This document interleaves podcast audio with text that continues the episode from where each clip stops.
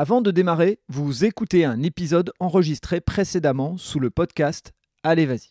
Nous avons donc conservé l'introduction et l'ensemble du montage d'origine. Rendez-vous chaque vendredi pour retrouver un épisode inédit du podcast Tout un sport.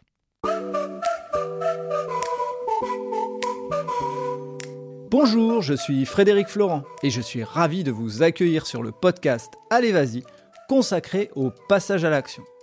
Aujourd'hui, je reçois Léa Kayabaylan, joueuse de rugby au plus haut niveau français et membre du Loup Rugby, le club de Lyon. Léa nous raconte son parcours qui l'a amené très jeune à faire du rugby au milieu des garçons. Puis à l'adolescence, elle a découvert le rugby féminin. Elle nous parle du dévouement que nécessite son sport, puisque même au plus haut niveau français, ce sport reste amateur. Je vous invite à découvrir cet épisode qui parle de passion, d'émotion et de collectif. Je vous laisse avec Léa, très bonne écoute à vous. Alors bah en tout cas euh, Léa, merci d'avoir euh, accepté cette invitation. Alors bonjour, on est avec euh, Léa aujourd'hui, Léa qui est joueuse de rugby de haut niveau et elle me fait l'honneur d'avoir accepté mon invitation sur le podcast. Bonjour Léa. Bonjour Frédéric, merci beaucoup pour ton invitation. Mais de rien, est-ce que tu pourrais nous parler de ton parcours et ce qui t'a amené à devenir joueuse de rugby de haut niveau qui évolue en élite 1 oui, absolument. Donc du coup, pour, euh, pour commencer mon histoire, on va dire, à l'époque, je, je suis issue d'une famille, on va enfin, mon père était rugbyman. Mhm. Et donc du coup, je suis venue un peu au rugby euh, grâce à lui, même si quand j'étais petite, euh, paradoxalement, il voulait pas que je joue au rugby. Non pas parce qu'il trouvait que c'était trop dangereux, c'était pas du tout ça. C'était plutôt parce que le rugby féminin, à partir de 16 ans, euh, les filles ne peuvent plus jouer avec les garçons à l'école de rugby. Mhm.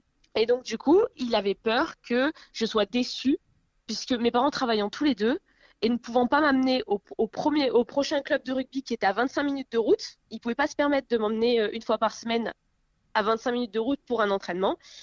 Et donc, du coup, ils ne voulaient pas que je sois déçue et que je doive arrêter le rugby euh, à 16 ans par manque, euh, par manque de moyens pour pouvoir m'amener. Donc c'est un papa protecteur plutôt euh, dans, dans l'idée de dire tu voulais, il voulait pas que tu sois déçu. Ça. Il voulait pas que je sois déçu. Donc du coup finalement mon père a cédé. Donc euh, voilà, maintenant on peut dire ça fait 18 ans que je fais du rugby. Donc j'ai commencé le rugby à Unieux, dans la Loire, qui est mon club formateur où j'ai suivi toute l'école de rugby avec les garçons. Et à partir de 16 ans, j'ai joué dans une équipe euh, féminine, puisque les filles ne peuvent pas jouer avec les garçons après 16 ans, qui était une équipe euh, avec euh, toutes les joueuses de la Loire. Parce qu'il y a tellement peu de joueuses, à l'époque, il y avait tellement peu de joueuses que on était rassemblés avec toutes les joueuses de la Loire. Et, ensuite, je suis pourrais... en Alors, Excuse-moi, je me permets de, de te couper. Juste nous expliquer un peu, parce que quand euh, on est petit, jusqu'à 10, 11 ans, 12 ans, on joue avec une fille, c'est pas, euh, euh, j'allais dire, c'est pas problématique et on y regarde un peu moins. Et puis quand on commence à grandir et, avec la puberté et autres, jouer avec une fille de, on va dire, 12 ans jusqu'à 16 ans, comment ça se passait les relations avec les garçons justement? Mais alors pour moi, ça n'a jamais posé problème parce qu'il s'avère que ces garçons, c'était mes meilleurs amis à l'époque vraiment, il n'y avait et ils n'ont jamais fait aucune distinction sur le fait que je sois une fille ou pas. Vraiment, c'était, euh, j'étais euh, bah, leur amie, euh, amie avec un E ou amie avec son E, ça ne faisait aucune différence. D'accord, c'est une, une, belle leçon. C'est une très belle leçon. Oui. et donc à 16 ans, tu bascules, donc comme tu l'expliquais. Voilà, avec regret, parce que du coup, je quitte mes amis. et je bascule dans une équipe 100% féminine. D'accord. Et donc dans cette équipe 100% féminine, comment on retrouve ces marques alors qu'on s'était euh, entraîné pendant des années, qu'on avait un groupe euh, Comment on retrouve ces marques avec des personnes qu'on ne connaît euh, ni d'Ève ni d'Adam et qui reviennent d'un peu partout? Et bah du coup à 16 ans c'est compliqué puisque pour s'entraîner tous ensemble c'est pas possible. On se retrouve le week-end pour les matchs. C'est un peu plus compliqué et c'est la raison pour laquelle je pense que le rugby féminin peut perdre des licenciés entre 16 ans et 18 ans puisque c'est la période entre l'école de rugby où on joue avec des garçons et les seniors où c'est entièrement féminin. Donc c'est vrai que c'est une période un peu compliquée à passer. Enfin même si moi j'ai adoré jouer, euh, j'ai rencontré des filles formidables qui venaient de toute la Loire, c'était pas un souci. Puis après il y a eu des sélections. Donc cette période entre 16 et 18 ans, c'est la période cadette. Et euh, du coup à ce moment-là commencent les sélections, des sélections euh, on va dire régionales. Mhm. Et du coup j'ai rencontré des filles formidables qui encore aujourd'hui sont encore mes amies. Mais c'est vrai que c'est un petit changement de jouer qu'avec des garçons et ensuite qu'avec des filles. D'accord. Et, justement, quand on arrive à 18 ans, il y a, aussi le côté, euh, euh, et qu'on commence à monter, euh, il y a aussi le côté études qui commence à prendre le, pas dessus. comment on jongle entre études et ambition dans le sport? Alors justement, moi, à 18 ans, j'ai continué le rugby à Unieux. En fait, moi, j'étais à Unieux parce que même si, enfin, je voulais aller jouer à haut niveau, en fait, mes parents toujours dit que je ne vivrais pas du rugby. Du coup, tant que je pouvais continuer mes études euh, et jouer au rugby en même temps, mais à Saint-Etienne, enfin à côté de Saint-Etienne, euh, je ne vivrais pas du rugby, donc ils ne m'enverraient pas dans un gros club de rugby. Ok. Ça, ça a été la, ça a été la, fin, la condition. Du coup, j'ai suivi mes études euh, en jouant en Fédéral 2 avec mon club formateur jusqu'à jusqu'à mon master 1 de droit. D'accord. Et en fait, à ce moment-là, j'ai j'ai voulu suivre une formation qui n'était pas disponible à Saint-Étienne et où était qu'à Lyon. Elle n'était qu'à Lyon cette formation. Et donc du coup, là, mes parents m'ont dit très bien, tu veux aller à Lyon pour tes études, on va te prendre un appart. C'est pas pour le rugby, c'est pour tes études. Et c'est à ce moment-là que j'ai rejoint l'équipe de Lyon. Alors une question, maintenant que les choses sont faites, est-ce qu'il y avait du 100% études ou est-ce que tu avais bien manigancé ton truc et que tu te disais il y avait du 50-50 Il y avait un peu une arrière-pensée derrière. C'est sûr que c'était pas innocent mon choix de partir à Lyon et de trouver une formation euh, qui n'était présente qu'à Lyon. Donc euh, oui, non, avec le recul, c'est sûr qu'il y avait, il y avait des idées derrière la tête et, euh, et finalement, ça a été le meilleur choix que j'ai jamais fait. Donc c'est une, une bonne chose que tu aies un peu essayé de forcer le destin oui, c'est vraiment une bonne chose. Euh, et je me rendais pas compte en fait, enfin, que le rugby pouvait me rendre à ce point heureuse. D'accord. Et donc, quand on. Euh, tu, là, tu donnes un, coup de fouet, on va dire, à ta carrière euh, euh, de joueuse de haut niveau en rugby et tu deviens une joueuse de haut niveau. Et en même temps, c'est un moment crucial pour tes études. Donc, justement, là, à ce moment-là, comment on, comment on arrive à jongler? Et puis, tu pourras nous parler justement du nombre d'entraînements que vous avez parce que ça m'impressionne plutôt. ce nombre d'entraînements quand, bah, quand on sait qu'il n'y a, pas, il a pas de l'argent en jeu après derrière. Quoi. Alors oui, c'est vrai que je, suis passée pratiquement d'un extrême à l'autre. C'est-à-dire que je suis passée du plus bas niveau, euh, du plus bas niveau rugbystique mhm. au deuxième meilleur niveau. Et donc du coup, je passe de deux entraînements par semaine à quatre entraînements par semaine. Waouh. Quatre entraînements euh, avec, euh, je suppose. La musculation, des séances terrain, des séances vidéo. Waouh. Et donc ça veut dire, est-ce que tu as fait le calcul rapidement euh, de, combien de temps euh, sur une semaine type euh, te, prend le rugby Si tu le calcules comme ça vite fait, ça te, à ce moment-là, quand tu étais en train de faire ton Master 1 Non, à ce moment-là, je ne calcule pas, je sais pas. C'était des séances, enfin c'est toujours, hein, c'est des séances de, deux heures, quatre fois par semaine. Donc on est déjà à non, 8 heures. Enfin, on calcule pas. Honnêtement, on calcule pas le temps que ça, que ça prend parce qu'on fait ça par plaisir et du coup, du moment que c'est par plaisir, c'est pas une contrainte, on calcule pas. Ok, donc on calcule pas. Pourtant, il faut quand même aussi euh, performer entre guillemets dans les études. Et donc, comment on organise ce, euh, ce jonglage entre les deux? La différence avec euh, les autres personnes, c'est que le soir, ils rentrent, ils vont faire leur TD ou autre qu'ils ont mm. à rendre. Toi, tu les faisais après l'entraînement? Eh ben alors oui, alors euh, j'ai eu de la chance que au moment où je suis arrivée, le club de rugby du Loup s'est structuré et on a été euh, plutôt bien aidé. On va dire euh, le rugby féminin a commencé à se structurer et le Loup rugby mettait des moyens pour aider ces filles pour la réussite de leurs études et de leur de leur carrière professionnelle, on va dire. D'accord. Et donc du coup, j'ai pu bénéficier de certains aménagements avec mon école, mais également par exemple au sein de mon club de salle de de, salles de réunion que je, que je m'utilisais pour euh, faire, euh, pour faire mes devoirs. c'est top, c'est top. Ouais, non, franchement, c'était top. Et donc derrière ça, euh, tu, tu fais une première année au Loup. Et, dis-moi si je me trompe et si, j'ai, si je me suis mal renseigné, mais c'est en plus cette première année où tu vis une très belle saison, si je me trompe pas. Ah mais exactement, je, c'est pour ça quand je te dis que je passe du tout au tout, c'était vraiment des extrêmes j'arrive au loup, vraiment sur un concours de circonstances, je, me retrouve en, équipe première.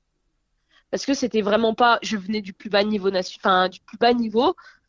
Et le coach me donne ma chance en équipe 1. Euh, incroyable. Et il s'avère que bon, après, euh, bah, en bossant, il a fallu vraiment euh, bah, beaucoup, beaucoup de travail. Et j'ai pu bah, pérenniser ma place dans l'équipe 1 et jusqu'à jusqu'à aller en finale du championnat de France. Waouh, waouh. Et, et, en finale, euh, il se passe quoi? En finale, il se passe quoi? En finale, et eh ben, finale, euh, un match, euh, un match de fou et qui se conclut sur une victoire. Les meilleurs moments. Plus beau moment, ah, mais vraiment un, un, moment indescriptible que je souhaite à tout le monde de vivre ce moment-là. Championne de France, c'est c'est vraiment incroyable. Peu importe le niveau, peu importe la division, c'est c'est un sentiment indescriptible. Bien sûr. Et justement, est-ce que tu est-ce que tu arriveras à nous partager quelques émotions quelques souvenirs, quelques moments que tu as euh, euh, Quel est le moment le plus fort justement de cette finale? Est-ce que c'est l'entrée sur le terrain? Est-ce que c'est euh, le moment où on reçoit le trophée? C'est quoi? Alors déjà, l'entrée sur le terrain, moi, pour moi, elle a été particulière parce qu'il faut savoir que la, finale se déroulait à Tarbes, mhm. donc bah, dans les Pyrénées. Dans les Pyrénées. Et au moment où on entre sur le terrain, je découvre que euh, mes copines de mon ancien club, de mon club formateur, ont fait le déplacement. Elles sont, je sais pas, une dizaine à avoir fait le déplacement jusqu'à Tarbes. Et je les vois hurler et avec euh, une pancarte, un criant mon nom dans les tribunes. Et donc, du coup, ça, ça a été pour sûr un, moment fort de, de cette finale. Alors, c'est un moment fort. Et est-ce que ça met pas une pression supplémentaire? Oui, c'est sûr que ça met une pression supplémentaire, mais je pense que je m'étais déjà mis moi-même une pression euh, telle que, oui, ça met la pression, mais elle était déjà son paroxysme, je pense. Et donc ce moment est très fort euh, en émotion. Quel est l'autre moment euh, dans, dans, le jeu? Est-ce qu'il y a un moment où tu te souviens d'un truc où tu te dis j'ai été meilleur que d'habitude ou justement tu t'es senti moins bonne que d'habitude à cause de la pression? Qu'est-ce que ça a joué sur toi? Quand t'es en finale, peu importe. En fait, tu peux être tellement fatigué, tu peux être, t'en peux plus, t'as déjà tout donné, mais tu vas, tu vas te surpasser. C'est, c'est pas n'importe quel match, et donc du coup, même si t'en peux plus et t'es épuisé, tu vas avoir ce supplément d'âme puisque c'est une finale. Tu peux pas te permettre de pas tout donner pour une finale. Et je, je nous revois avec euh, avec mes, mes coéquipières on était fatigué, il faisait chaud, on n'en pouvait plus, mais on a donné ce supplément d'âme pour gagner, parce que c'était pas possible de baisser les bras sur une finale. Ok. Et donc, euh, une fois que euh, le coup de sifflet retentit, tu as forcément des souvenirs, euh, tous ceux qui ont joué en équipe et qui ont gagné un moment, une finale, et encore une fois, même si c'est pas du championnat de France, c'est même en dessous, mais on a, on a un souvenir, on a un truc qui nous reste au moment où il y a le, le coup de sifflet final. C'est quoi ton souvenir? Mais le coup de, de sifflet final, c'est un moment, genre, mais vraiment de soulagement, où tout, tout redescend, tout, toute la pression, elle est, elle est évacuée. Et là, tout le monde rentre sur le terrain, les entraîneurs, le staff, les, les filles, tout le monde, et tout le monde se saute dans les bras. C'est, c'est ouais, c'est top. C'est vraiment, euh, j'arrive même pas à le décrire avec des mots. Je me doute. Parce que c'est, c'est difficile, ouais, c'est difficile de décrire. Et, souvent dans ces moments-là, euh, il y a une on va dire, on, le voit chez beaucoup de sportifs, il y a une redescente et on, pense à tous les sacrifices qu'on a fait. Euh, comme dans toute réussite, entre guillemets, on pense aux sacrifices, on pense euh, à ses proches et tout. Et toi, tu as une pensée pour, euh, pour ton papa qui, à un moment, t'avait dit non, pas le rugby parce que justement, tu vas être déçu? Ah, bah bien sûr, mais déjà, j'avais une pensée pour mon papa parce qu'il est, il est venu. Mhm. Et mes parents ont fait le déplacement jusqu'à Tarbes. Mhm. mon père, c'est mon, mon premier supporter.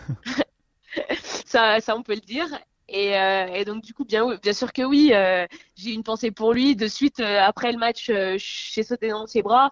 Il était, il était aussi content que moi que qu'on ait, qu'on ait gagné. Si ce n'est pas plus, à mon avis. Oui, pas plus. on le vit souvent autrement quand on est, quand on est dans les tribunes.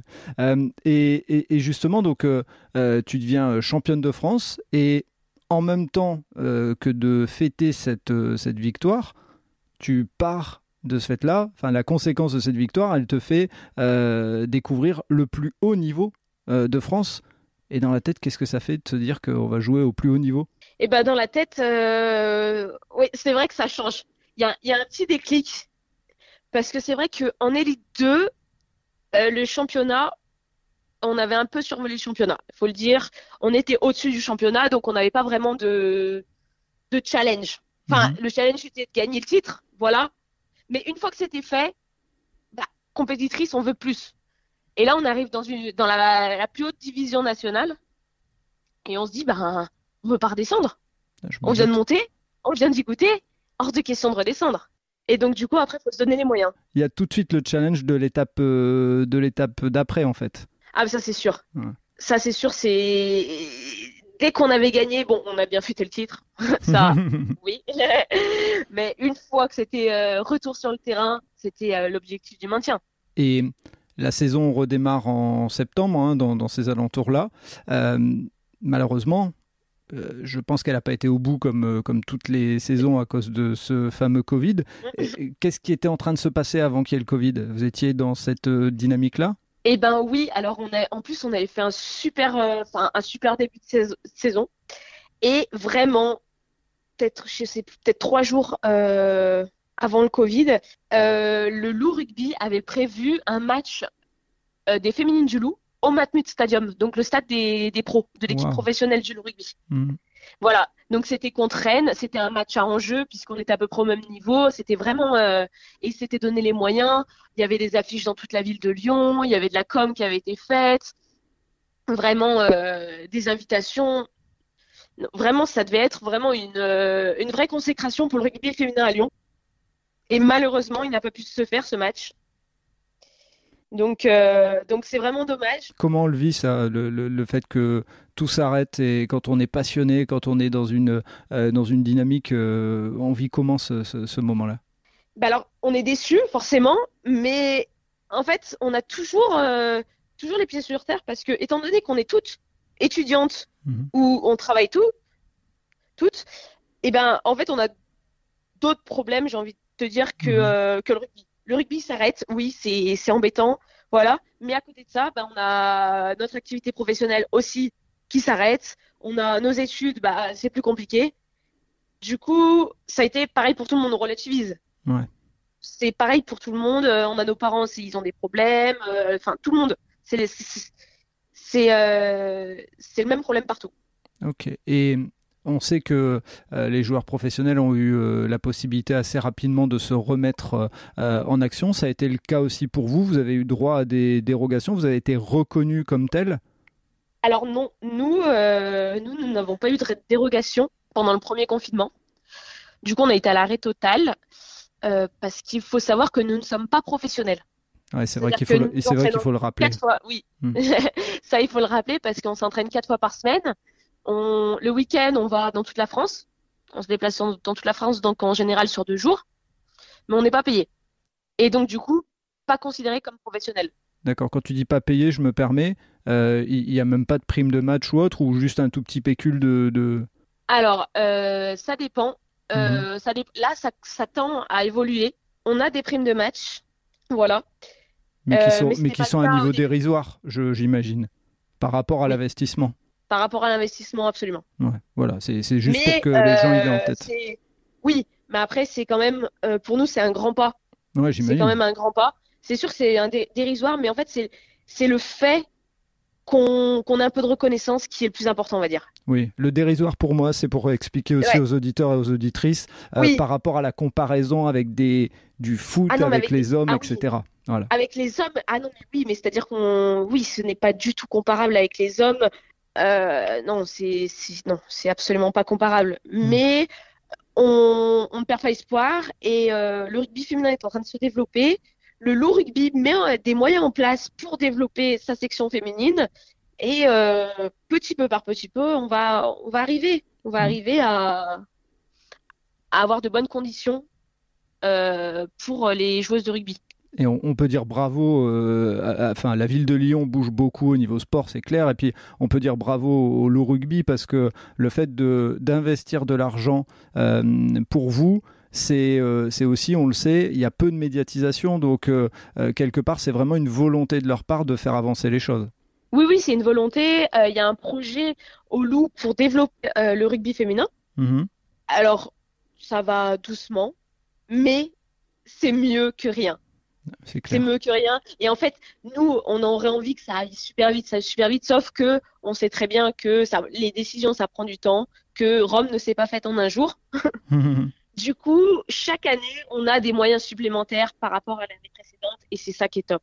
Et on se dit que nous, on ne vivra pas du rugby, mais on peut espérer que peut-être dans dans dix ans, eh ben, euh, des filles euh, de mon âge euh, pourront pourront vivre peut-être pas vivre totalement, mais euh, avoir un complément de salaire euh, grâce au rugby. Oui, avoir quelque chose qui vient compenser le fait de, donner énormément euh, en séance d'entraînement, en temps, en déplacement et autres. c'est ça, parce qu'en fait, le problème quand vous n'êtes pas professionnel au rugby, c'est-à-dire que vous ne pouvez pas vous permettre de faire plus de 35 heures dans votre boulot.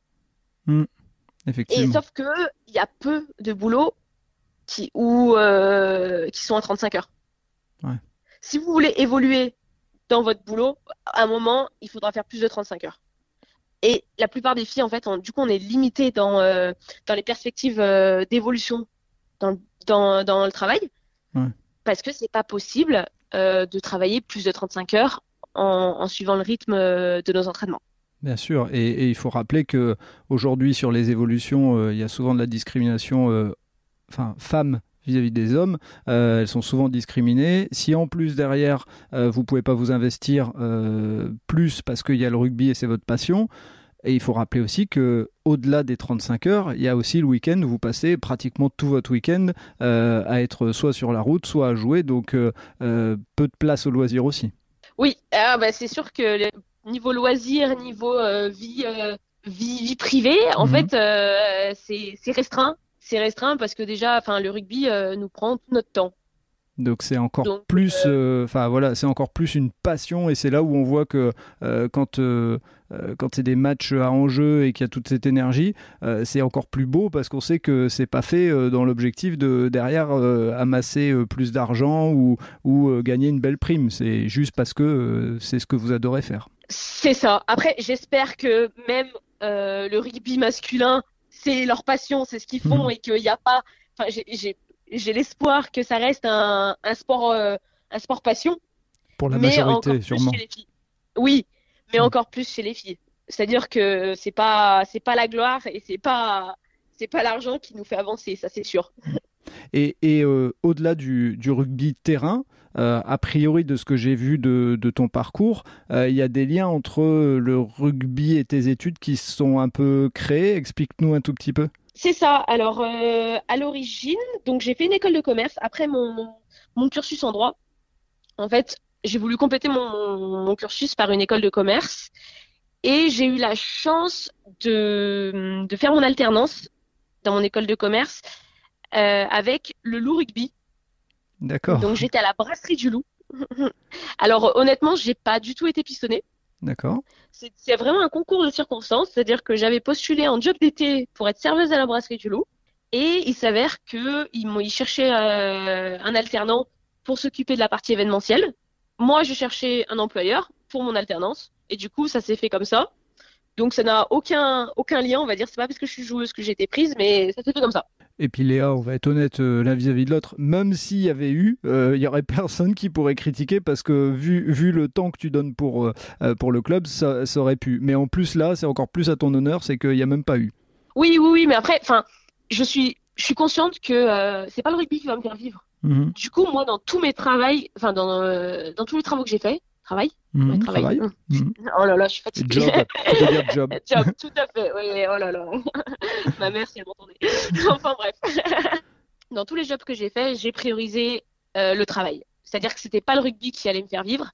Donc c'est-à-dire que si j'avais, si je devais finir à, à 20 h pour un événement, voire plus tard, eh ben je j'allais pas à l'entraînement. Je, ça a été mon, mon... c'est toujours le cas d'ailleurs. C'est toujours le cas. Je privilégie le travail euh, au rugby parce que parce que c'est pas le rugby qui va me faire vivre. Mhm. Tu t'es mis une euh, ligne de conduite, une ligne directrice, et tu t'es dit, ok, c'est une passion, euh, je donne euh, au maximum, mais à côté de ça, j'ai quand même une logique, c'est avant tout, il, faut, il faut vivre. quoi. C'est ça. Donc en fait, moi là, je profite, je suis jeune, je peux encore jouer au rugby, tant que j'ai encore le niveau, je profite. Mais après, quand ça sera un frein à ma carrière professionnelle, j'arrêterai. D'accord. Et c'est d'ailleurs le, cas pour, euh, pour plein de filles euh, c'est, qui arrêtent le rugby parce qu'au bout d'un moment, c'est compliqué de concilier euh, carrière professionnelle, rugby et après, même pour plus tard, maternité, par exemple. Mmh, effectivement, et puis, et puis même vie perso, hein, si, mmh. s'il y a un conjoint ou autre, passer tout le week-end en déplacement, c'est pas, enfin voilà, c'est pas le truc qui fait le, plus Et, et Aujourd'hui, euh, donc tu as fait ton alternance à la brasserie et a priori aujourd'hui, et tu vas me dire si je me trompe, mais il y a un autre lien avec le rugby qui est en train de se faire euh, professionnellement parlant? C'est ça. Alors du coup, après mon alternance d'un an à la brasserie, j'ai été embauchée au comité d'organisation de la Coupe du Monde de rugby. Waouh, ça c'est cool. Voilà, oui. Comment allier euh, passion et travail Il n'y a rien de mieux. Voilà. Et, et ça, consiste en quoi rapidement? Parce que je sais après que tu as un entraînement et je veux vraiment terminer à l'heure comme on, comme on s'était engagé, mais en quelques mots, ça consiste en quoi ta mission? Alors en quelques mots, je suis assistante du directeur euh, de site de Lyon.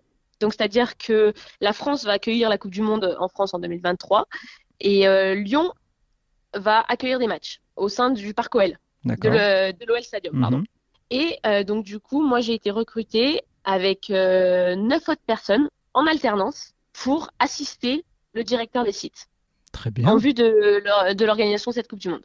D'accord. Et donc, euh, euh, si, tu peux nous donner un ou deux exemples de, choses que tu es en train de mettre en place maintenant pour 2023 alors juste ça, non, je peux pas trop. D'accord. Alors eh, ça, consiste, ça consiste surtout à, euh, à, faire à médiatiser un maximum, c'est ça actuellement? Alors voilà, le but de cette déconcentration, mmh c'est d'insérer la Coupe du Monde dans les territoires, qu'elle bénéficie à ces territoires et que ce soit pas juste euh, une compétition qui a lieu dans une ville, cinq matchs et après terminé.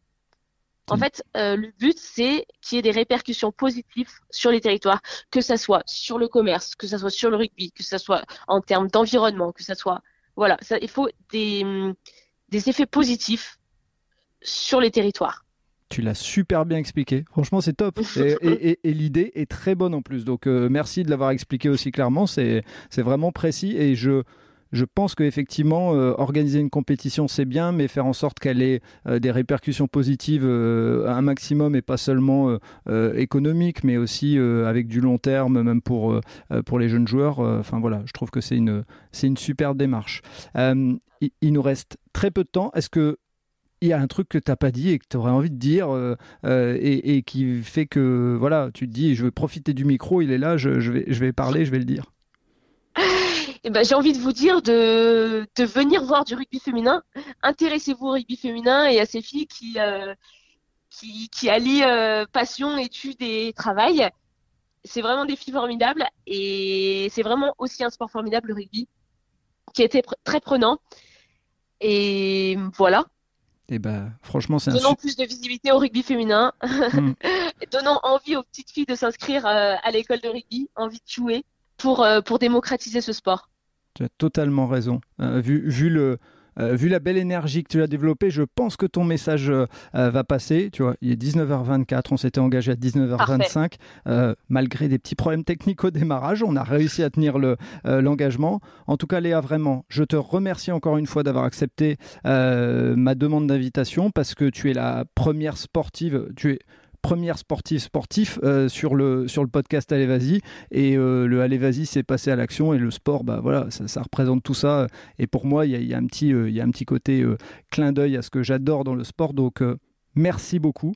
Et puis, je te souhaite bon vent pour, pour la suite de, de ta carrière et professionnelle et rugbystique, si on peut dire. Et puis, bah, très bon entraînement. Bah, merci beaucoup. C'était super. Et euh, vraiment, euh, bon courage pour la suite de ton podcast. Je trouve que c'est une super idée de mettre en avant euh, les personnalités qui, qui bougent, on va dire. Voilà, c'est ça. C'est un très bon résumé. je, vais peut-être te prendre en marketing sur mon podcast. merci beaucoup en tout cas et très bon entraînement à toi. Merci beaucoup. À bientôt, au revoir. Et voilà, c'est terminé pour ce nouvel épisode. J'espère que vous avez apprécié cet échange avec Léa. Et pour en savoir plus, rendez-vous sur les notes du podcast. Si vous avez aimé cet épisode, n'hésitez pas à vous abonner et surtout à laisser un commentaire sur votre plateforme d'écoute, ça aide à faire connaître le podcast. Pour ceux qui ne le savent pas, j'ai lancé un autre podcast sur le voyage qui s'intitule Loin de chez soi. Il est disponible sur Acast, Apple Podcast, Spotify, Google Podcast et bien d'autres. Je vous dis à vendredi pour un prochain épisode et d'ici là, portez-vous bien.